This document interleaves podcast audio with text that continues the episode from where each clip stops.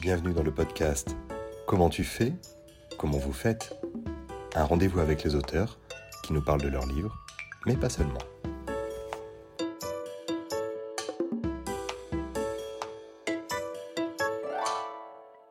Pierre Fréat n'est plus un novice en littérature, une œuvre de grand voyageur curieux commencée en 1979 avec le roman Anglo-Lunaire, édité par le Mercure de France. Suivront plus d'une dizaine de romans et autres nouvelles une jeunesse algérienne avant de rejoindre la métropole l'année de l'indépendance du pays de Kateb Yassine, et un tropisme pour la Méditerranée qui ne s'est jamais démenti. Pour preuve, son dernier roman, Bella Ciao Istanbul, paru aux éditions Most en janvier 2023. Un texte au vitriol sur la Turquie actuelle et historique, entre désillusion et espoir de sursaut d'une certaine société civile.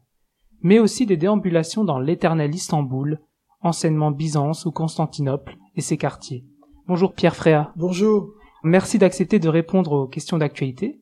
Avant de s'intéresser au roman à proprement dit, pouvez-vous nous parler de votre parcours et de votre œuvre, pour celles et ceux qui ne vous connaîtraient pas encore ou alors que trop partiellement? Alors c'est vrai, c'est ce que vous disiez dans votre présentation, c'est vrai que le, voyage a, compté pour moi puisque mon premier livre, donc euh, qui a été publié au Mercure de France, se passait à Londres. Et euh, donc dès le départ, en fait, j'ai eu besoin de d'associer les romans, la littérature avec le voyage. Mais je l'ai pas fait consciemment. Et c'est vrai qu'à l'époque, j'allais souvent à Londres, dans les années 70, je me souviens, parce qu'à l'époque, on voyageait pas comme maintenant, donc Londres, c'était là. Voilà. Et donc, j'ai continué, en fait, et presque tous mes livres se passent euh, ailleurs qu'en France, ou en tout cas, oui, c'est ça, les deux, en fait, en France et ailleurs. Dans ce roman-ci, euh, Bella Ciao Istanbul, on suit un Français d'origine serbe, Danilo Brankovic, installé à Istanbul depuis plusieurs années. C'est un médecin d'une euh, cinquantaine d'années, si je dis pas de bêtises, qui a cessé ses activités. Et le moins que l'on puisse dire, c'est qu'il a une dent euh, contre le pays qui l'accueille. C'est-à-dire que, si vous savez, c'est-à-dire une dent, c'est-à-dire qu'en fait, il aime profondément euh, Istanbul, sinon la Turquie. Il aime beau, profondément Istanbul. C'est une histoire d'amour qu'il a eue avec cette ville. Il est tombé amoureux de cette ville, il est tombé amoureux de ses habitants. Et Simplement, comme souvent avec les histoires d'amour, eh, ça finit mal parfois, les histoires d'amour, hein, comme dit la chanson. Donc c'est un peu, lui, c'est juste un peu ça en fait. Et peut-être qu'avec un autre pays, la situation aurait été la même. Donc euh, après, on trouve toujours des raisons. Il en trouve. Il, parle de, géopolitique. Euh, voilà, il est mécontent parce que parce que les, Grecs ont été expulsés, parce que parce que les Kurdes n'ont pas un État, parce que les, Arméniens euh, voilà, ont connu un sort euh, terrible.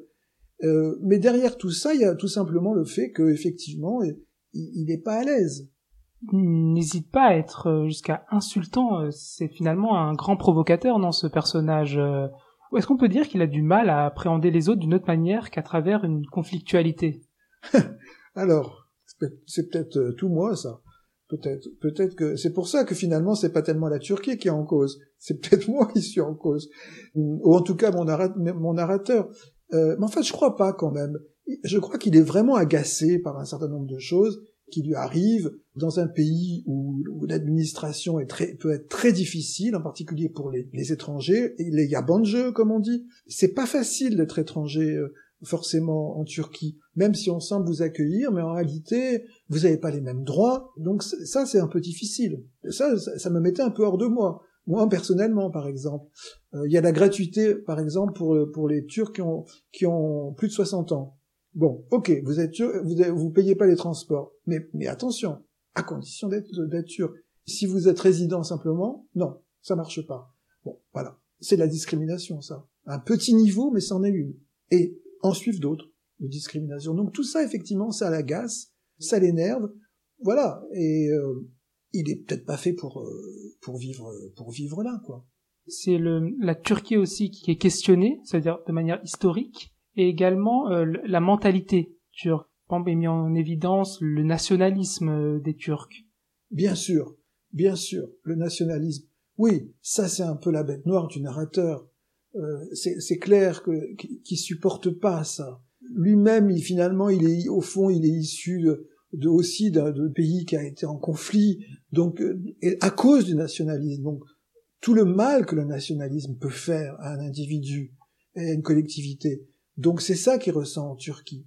il ressent, et il, comprend pas pourquoi, parce que finalement on est arrivé presque à une sorte d'épuration ethnique au XXe siècle, avec le départ des Juifs, le départ des Arméniens, euh, le départ des Grecs. Donc tout ça, au fond, au nom du nationalisme. Et, et ça, ça ne lui plaît pas. Enfin, il, il peut pas, il peut pas accepter ça. Donc c'est ça, c'est pas forcément une critique des Turcs en tant que Turcs, mais ça va être plus du nationalisme, peu importe la, nation, l'endroit, le peuple. Ah oui, sûrement. C'est-à-dire, et même, disons peut-être même du régime, parce que bon, dans quelques mois, on va avoir de nouvelles élections en Turquie. Il les a avancées, euh, le président Erdogan, et apparemment maintenant elles vont avoir lieu en mai au lieu d'avoir lieu en juin. Encore un tour de passe-passe. Bon, donc euh, c'est évident qu'il y, y, a des partis politiques qui, qui, qui, sont beaucoup moins nationalistes que d'autres, ou en tout cas dans le bon sens, parce que nationaliste, ça peut être, ça peut être une très bonne chose, mais ça dépend. Qu'est-ce qu'il y a derrière? Or, dans le, dans le cas de l'AKP, du, du président Erdogan, je suis, je suis pas sûr que ce soit autre chose que parfois des, des mafias. Est-ce que vous, vous, avez constaté une évolution justement avec l'arrivée d'Erdogan et son discours? Oui, bien sûr, bien sûr. D'une certaine façon, de pire en pire. En, tout cas, en, ce qui concerne euh, le, traditionnalisme, le conservatisme, la mainmise du religieux, euh, partout. Ça, moi, je, l'ai senti, ça. On le sent. J'habitais en plus un quartier. J'habite toujours un quartier qui est extrêmement conservateur, et, euh, et on le sent, ça. Donc ça, c'est il y a, y a un Istanbul qui est très libéral, qui est très européen. Ok, là, c'est on est dans un autre monde. Mais, mais dans le dans le dans l'Istanbul traditionnel, c'est oui, c'est quand même la mainmise du religieux est puissante.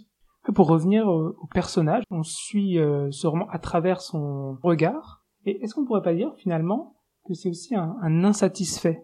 En plus, on, constate aussi que c'est quelqu'un de très sensible. Souvent, il est dit qu'il est au bord des larmes. Il va critiquer aussi la, France. Il a, il a, voulu quitter la France pour voilà pour déménager. Il finit en Turquie. Est-ce que c'est pas fondamentalement un insatisfait? Bien sûr, bien sûr. C'est pour ça qu'il faut relativiser euh, entre guillemets ces critiques euh, de la Turquie, parce qu'en fait, euh, il parle de lui-même, c'est son problème à lui. Bon, mais c'est ça un roman. Je veux dire, c'est là, c'est là où j'ai fait un roman. J'ai pas fait un ouvrage politique sur la Turquie. Je suis pas spécialiste de la Turquie. Je suis pas un grand reporter. Si je suis un grand reporter, c'est de l'âme de, de, cette, de ce personnage. Là, oui, je suis un grand reporter de l'âme de ce personnage, certainement, mais pas de, pas de la Turquie. Des faits négatifs concernant une nation, il y en a partout. On en trouve en France, on en trouve absolument partout. Donc, qui en est en Turquie, bien sûr, mais il y a, mais c'est pas, c'est pas exclusif. Et j'ai beaucoup d'amis euh, français en Turquie qui ne partagent pas du tout mon point de vue sur le pays. Au contraire, ils sont extrêmement élogieux, et ils ont raison, à leur façon, ils ont absolument raison. C'est pas moi qui vais, qui vais leur dire qu'ils ont tort. Simplement, dans le cas du personnage, bon, il est quand même déçu par des petites choses comme ça, et effectivement, il y a un fond probablement acariâtre, un fond comme ça. Bon, mais c'est ça, c'est un personnage. Après aussi, il y a de, pas de grandes, mais des descriptions d'Istanbul, de la manière de vivre, de la nourriture. Ça révèle un auteur qui a vécu ou qui vit encore en Turquie. Mais oui, non, mais ça, c'est le, ça, c'est le côté voyageur chez moi. Ah oui, non, mais j'ai les yeux ouverts. Ah oui, je passe mon temps à, regarder, à essayer de comprendre. Et Istanbul, c'est un spectacle vivant. Il se passe toujours quelque chose. C'est même surprenant à quel point c'est très intense. C'est à la fois parfois très doux et, très violent. Ça dépend des quartiers, ça dépend des heures où on se trouve. Le soir, c'est plutôt violent quand même, hein, la nuit. Donc bien sûr, je, je suis passionné par ça. C'est ça, c'est ça mon travail c'est de regarder, d'essayer de comprendre, et, et, après de voilà de construire une histoire, euh, de construire une histoire, parce que c'est euh, le but final, c'est ça quand même, c'est qu'il y ait une intrigue. Donc là, il y a une intrigue policière dans mon livre, parce que j'ai besoin de ça aussi. Puis je pense que c'est un bon moyen quand même de comment dire de, de, de, créer un lien avec le lecteur. Et comment vous connaissez la Turquie euh, vous, vous y avez vécu Vous avez un appartement comme votre personnage? J'ai un appartement absolument dans le quartier de Fatih absolument.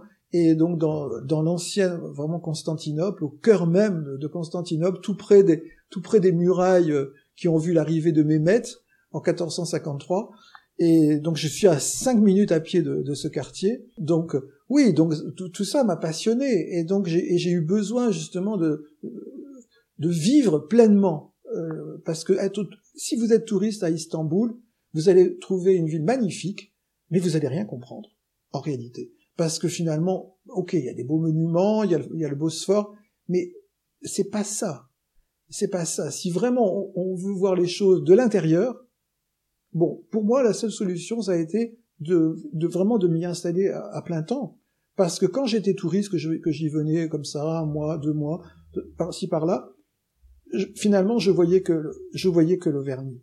Je voyais que ce qui était brillant, parce que c'est une ville très brillante, et pas seulement Istanbul, mais anciennement Constantinople. Ça, c'est vraiment Byzance, c'est vraiment une ville très très brillante. Et et donc j'avais envie de voir un petit peu l'autre côté. C'est pas par méchanceté ou quoi que ce soit, mais j'avais envie de voir l'autre côté des choses, hein, derrière le miroir. Et donc c'est ce que j'ai voulu voir. Et effectivement, j'ai pas toujours été satisfait de ce que j'ai vu, mais encore une fois, euh, ça pourrait se produire dans n'importe quel pays. C'est un peu un Istanbul intime, derrière l'image d'Épinal ou vraiment la, la présentation d'une grande ville historique. Tout à fait, exactement. C'est l'Istanbul intime parce qu'une fois qu'on a passé euh, l'étape d'être un touriste, je l'ai été quand même pendant plusieurs années. Bon, à un moment donné, on dit ça suffit. Ok, très bien, les monuments, tout ça, et on, a envie de voir un petit peu comment, qu'est-ce qui se passe, quel est l'inconscient collectif euh, des gens, pourquoi ça fonctionne comme ça, qu'est-ce qui s'est passé historiquement au XXe siècle avec Atatürk? C'est quand même très intéressant tout ce qui s'est passé après, après le, le traité euh, de Lausanne de 1924 et qui a, qui a agrandi les, frontières de, de l'ancien empire ottoman. Donc ça c'est quand même c'est quand même très très euh, frappant. Et pourquoi Istanbul n'a pas été euh, la capitale mais Ankara? Parce que finalement on a voulu aussi effacer d'une certaine façon tout ce qui était européen dans dans, dans l'Istanbul, dans le Constantinople des siècles précédents. Et donc on a turquifié au maximum en donnant une capitale, Ankara, et mais Istanbul est resté Istanbul, c'est-à-dire que c'est toujours de toute façon un point de repère en Turquie énorme, et il euh, y a rien qui y a rien qui pourra effacer ça. Istanbul c'est resté une euh, ville cosmopolite? Ça, ça a changé, il y a une évolution euh, de ce côté-là? Non, ça a changé, c'est-à-dire il y a toujours beaucoup de touristes, mais quand vous dites cosmopolite, on ne parle pas des touristes, on parle des gens qui habitent vraiment. Alors, bon, ça a changé puisque finalement, moi, c'est ce qui m'a beaucoup frappé dans le quartier où je, suis, c'est que en fait, les populations grecques, les populations euh, arméniennes, les populations juives euh, sont parties au, cours du XXe siècle. Elles sont parties de, volontairement ou pas volontairement dans certains cas. Hein, euh, bon, il y a eu quand même des, situations tragiques dans, les années 50, avec, en particulier avec les Grecs. Donc, on peut peut plus dire qu'Istanbul maintenant est, une ville cosmopolite dans, les chiffres. Je veux dire, en, 1920, euh, la, population grecque était très élevée. Maintenant, combien il reste de Grecs à Istanbul? 2000, 3000 Bon, pareil pour la communauté juive, qui était très importante euh, depuis le XVe siècle, et même avant. Combien, de juifs reste-t-il? Bon, pareil les Arméniens. Donc non, on peut pas dire que c'est maintenant une ville cosmopolite. Et autour de ce personnage, il y a quand même euh, beaucoup de Turcs. Il y a aussi des origines. Il y aura un personnage d'origine grecque justement, une d'origine arménienne, et il y a des, anciens amis turcs où ça va peut-être se compliquer. Il y a, il d'autres, il y a de nouvelles connaissances. Et euh, sur ces personnages-là, on peut dire que souvent ils déchargent sa, sa bile contre le pays. Et, et ces interlocuteurs comprennent pas comment il peut, enfin certains, comment il peut s'impliquer euh, autant émotionnellement et personnellement pour un pays qui n'est pas le sien. Et c'est intéressant parce que là, vous réalisez une sorte de retournement. Vous me dites si je me trompe, mais souvent on quitte un pays pour se libérer euh, des contraintes de notre société ou des questions, justement, questions sociétales, politiques de notre pays d'origine qui va plus nous, euh, nous impacter. Là, c'est presque l'inverse. C'est l'inverse. C'est un retournement. Ah oui, vous avez absolument raison. J'aurais pas pu, J'aurais pas pu dire les choses mieux que ce que vous venez de dire, c'est vrai, franchement. Mais oui, il, euh, et ses amis comprennent pas. Effectivement, ses amis comprennent pas euh, cette euh, cette espèce de hargne qu'il a, et en même temps, ils sentent aussi qu'il y a beaucoup d'amour. C'est là où c'est compliqué. C'est là où c'est une histoire d'amour en fait qu'il a qu'il a finalement avec cette ville. Euh, mais comme euh, vous savez, c'est comme dans les histoires d'amour euh, entre vraiment des histoires d'amour, hein, voilà, entre deux personnes. Il y a, il y a des fois, il y a des choses incroyablement violentes qui se passent. Bon, pourquoi est-ce que ça, ça se passerait pas aussi avec un pays qu'on adopte? Finalement, il a adopté ce pays. Quand c'est son propre pays, au fond, on questionne pas tellement. Hein on est, voilà, on est français, on est machin, ok, on questionne pas. Mais là, quand on, quand on finalement, quand on, on fait le pas d'aller vers un autre pays, mais là, justement, on, moi, c'est là où je refuse l'idée que parce qu'on est visiteur de ce pays, on devrait se taire. Mais pas du tout, pas du tout. On doit au contraire questionner ce pays, comme, comme on questionne d'ailleurs le sien. Euh, voilà, on questionne. La, moi, je questionne la France, mais je vois pas pourquoi je questionnerais pas aussi la Turquie quand j'y suis, que j'ai un statut de résident et que je paye ce que je dois payer comme, comme tout résident. Donc j'estime que je, je peux discuter euh, je peux essayer de, de... Et donc là, bon, il pousse un peu loin le bouchon, c'est vrai, mais en même temps, il y a aussi beaucoup de choses où il est quand même... Euh, il a des amis qui, au contraire, le... Bon, euh, avec, qui il se sent très bien, ses amis grecs, bon, qui eux aussi critiquent, mais d'une façon beaucoup plus subtile que lui, parce que, parce que forcément, c'est intériorisé. Lui, c'est un, c'est un enfant, c'est un, c'est un enfant, c'est un adolescent, en fait. Il fait sa crise d'adolescence avec la Turquie il a un rapport sensible aux choses. Vraiment, il est, il s'implique. Il est hypersensible. Il est hypersensible. Je veux dire, euh, il voit des chiens qui sont qui sont euh, qui sont euh, sur, sur le trottoir, qui ont l'air un peu assoupis. Immédiatement, il imagine que, que la municipalité leur donne des tranquillisants. Non, mais on rêve. Peut-être, peut-être. Alors, moi, ceci dit, on, on m'a dit ça. Je, je, je, répète quelque chose que j'ai entendu dire que pour éviter que les que les chiens errants à Istanbul, euh, voilà, soient euh, dévastent, enfin soit, soit une nuisance, euh, dans leur pâté on leur met un peu de tranquillisant. Bon, évidemment ça demeure de lui, bien évidemment. Est-ce que c'est vrai, est-ce que c'est faux? Honnêtement j'en sais rien. Mais euh, donc il est hypersensible. Ça, mais de toute façon, c'est une caractéristique donc qui n'a rien à voir avec sa situation en Turquie. Il est comme ça partout.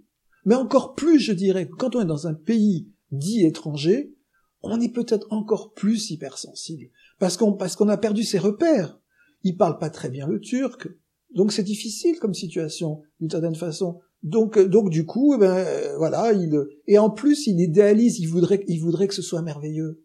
Il voudrait que ce soit merveilleux, et ça l'est pas. Mais c'est pas, mais c'est pas de la faute du pays, c'est de sa faute à lui. Il avait qu'à pas imaginer une chose pareille.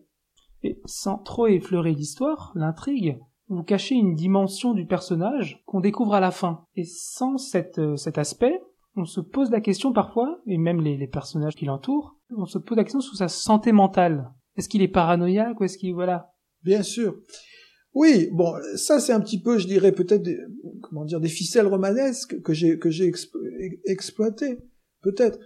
Oui, on peut, on peut se poser la question sur sa santé mentale, euh, sur son engagement auprès d'activistes, bon, qui, sont qui sont eux des véritables dangers pour la République turque.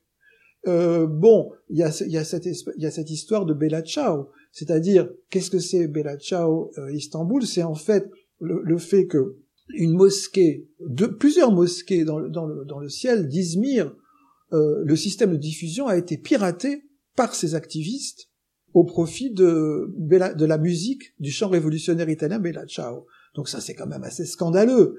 Et il, est, il a été d'une certaine façon partie prenante puisqu'il connaissait une des personnes qui a été impliquée dans dans, dans cette dans cette euh, dans cette chose. Donc oui, il, est. Alors après, on peut dire qu'effectivement, il, il est euh, il est un peu malade. Mais je crois que je crois que sincèrement. Euh, d'ailleurs, moi, c'est peut-être même personnellement aussi la raison pour laquelle probablement je finirai pas mes jours en Turquie, parce que je pense qu'effectivement, ça, peut être assez dangereux finalement pour quelqu'un de très sensible de d'entrer comme ça dans, dans un autre pays euh, de vouloir l'appréhender alors qu'il vous attend pas, qu'il n'a pas besoin de vous et que vous n'avez pas toutes les armes pour le comprendre. Et évidemment que le personnage n'a pas toutes les armes pour le comprendre et donc du coup il va, il va, il est attiré par des gens un peu activistes et lui-même l'étant un peu comme ça, un peu révolutionnaire, tout ça, mais c'est c'est pas ça va, je veux dire c'est dangereux quoi pour le mental surtout euh, la Turquie actuelle. Là, ça se passe euh, durant la, pandémie. Et justement, dans la Turquie d'Erdogan des années 2020, c'est encore plus dangereux euh, qu'il y a peut-être des décennies avant. Ah ben oui, c'est évident que il faut faire très attention. Moi, je, sur les réseaux sociaux, ça m'était arrivé, ça m'est arrivé parfois de d'écrire des choses un petit peu comme ça, comment dire, très critiques à l'égard à l'égard du régime. Et, et, des amis français d'ailleurs vivant à Istanbul m'ont prévenu et m'ont dit fais attention, Fais, fais attention, c'est dangereux. Bon, la, la, Turquie est quand même a quand même un c'est quand même un régime qui est très très policé avec euh, avec euh, des, services secrets qui sont qui sont agissants partout dans le monde, y compris en France et, et bien sûr en Turquie. Donc on s'amuse pas avec tout ça. Donc euh, et ça et, ces choses-là ont toujours existé de, de même au XXe siècle pendant pendant l'époque d'Atatürk. Mais c'est évident qu'avec le régime actuel, plus il veut se maintenir au pouvoir, et plus il fait appel en fait à, à, à la police. Donc euh, moi j'ai une amie qui a été arrêtée, qui a, qui a dû, qui a dû s'exiler en France. Elle a été condamnée pour des faits qu'elle n'a pas commis et pour lesquels même des procureurs ont donné, ont donné un non-lieu. Et mais un autre procureur a repris l'affaire en main et, l'a, et l'a, a essayé de la condamner. Et du coup, elle n'a pas eu d'autre solution que de, que de s'exiler. Donc oui, c'est, un régime quand même qui est, qui est dur. Et, d'ailleurs, le, roman euh, part euh, d'un appel téléphonique pour une, une, compagnie low cost parce que le vol a été annulé et euh, il ne sera pas remboursé. Il comprend très qu'il ne sera pas remboursé et il en profite un peu pour exprimer tout ce qu'il a gardé au fond de lui sur le pays, sur le, fonctionnement, la mentalité. Et il reçoit une petite visite.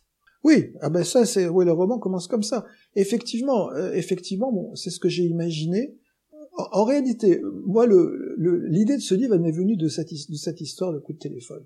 En fait, ça, ça m'est véritablement arrivé moi en tant qu'auteur. C'est-à-dire que effectivement, un jour, j'ai un, un, de mes vols, un vol a été annulé et euh, je n'ai pas pu obtenir de remboursement. Et j'ai donc téléphoné et je me suis énervé au téléphone, comme on peut s'énerver au téléphone, et surtout j'ai délivré comme ça des, un, message à la personne qui était euh, au, bout de la ligne, qui était sidérée, où j'ai commencé à lui parler de, des Kurdes, euh, de, des, Arméniens, et le type était, est resté calme, mais il était manifestement sidéré. Et moi, quand j'ai raccroché de cette conversation, j'ai une phrase qui m'est venue tout de suite à l'esprit, j'ai la trouille. Et, je l'ai écrite, cette phrase, et ça a été le début de mon livre.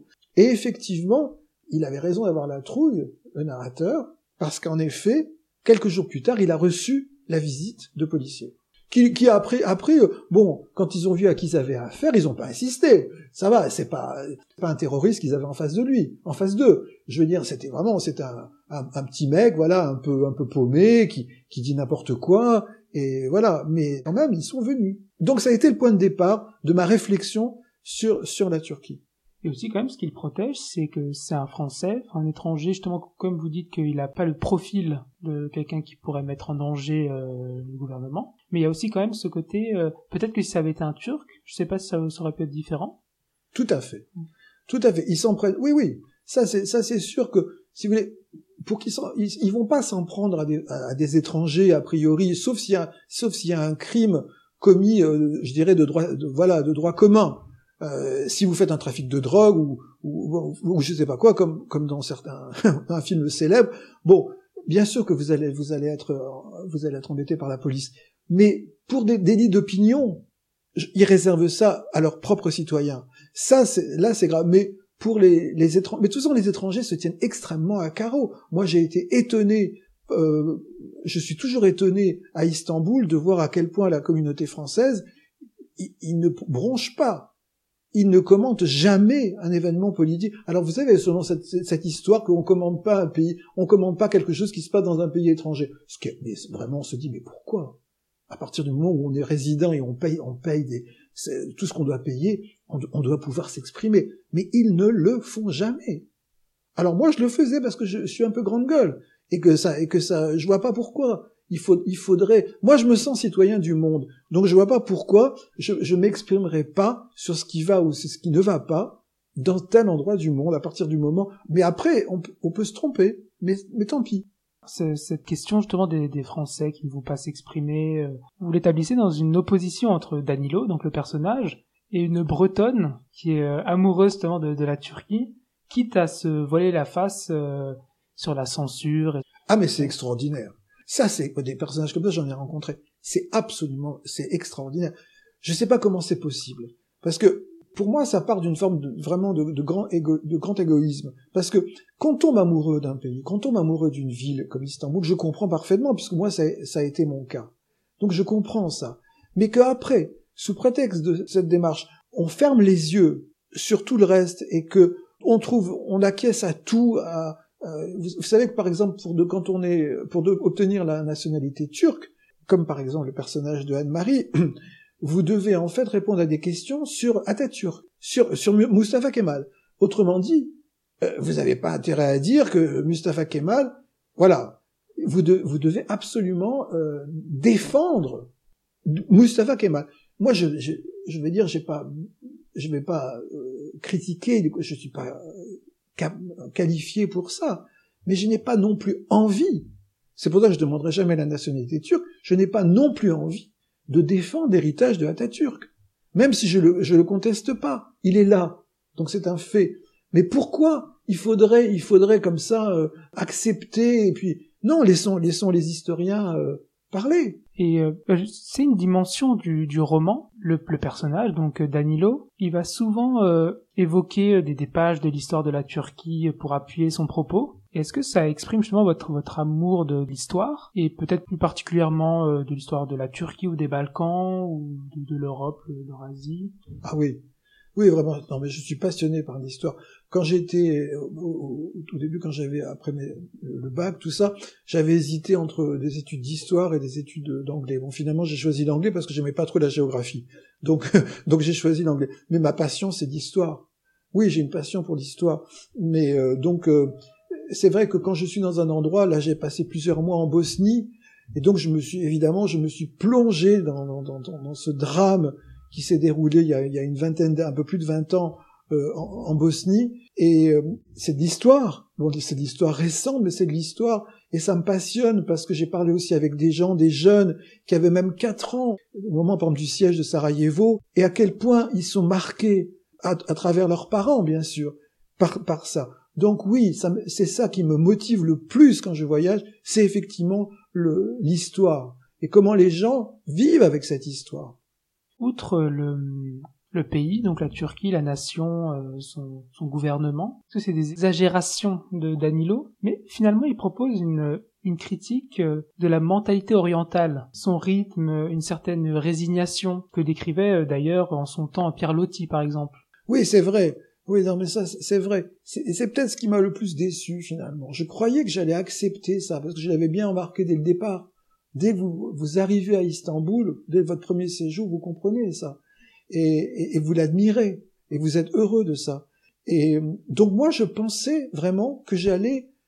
En fait, franchement, je pensais que j'allais finir mes jours en Turquie, pour, pour, dire, pour dire les choses brutalement. Vraiment. Et, que donc, euh, j'allais totalement rentrer dans ce... En plus, moi, je suis né en Algérie donc, le, comment dire, le monde d'Orient, il est en moi, d'une certaine façon. Mais entre-temps, étant donné que je suis aussi né français, ça, il y a, y, a, y a, eu un, y a un conflit. Et là, apparemment, ce qui semble gagner dans ce conflit, c'est quand même la France et pas la Turquie. C'est-à-dire que je, non, je, je peux pas, je peux pas finalement. Je suis oriental jusqu'à un certain point, mais j'ai aussi une éducation et voilà à Paris, machin, bon, euh, très occidentale. Est-ce qu'on peut dire donc, euh, pour conclure, que comme Flaubert qui disait que Emma Bovary c'est moi, est-ce qu'on peut dire que Danilo Brankovic c'est Pierre Frère Oui, hélas. Ben, merci beaucoup. Je vous en euh, prie. Merci à vous.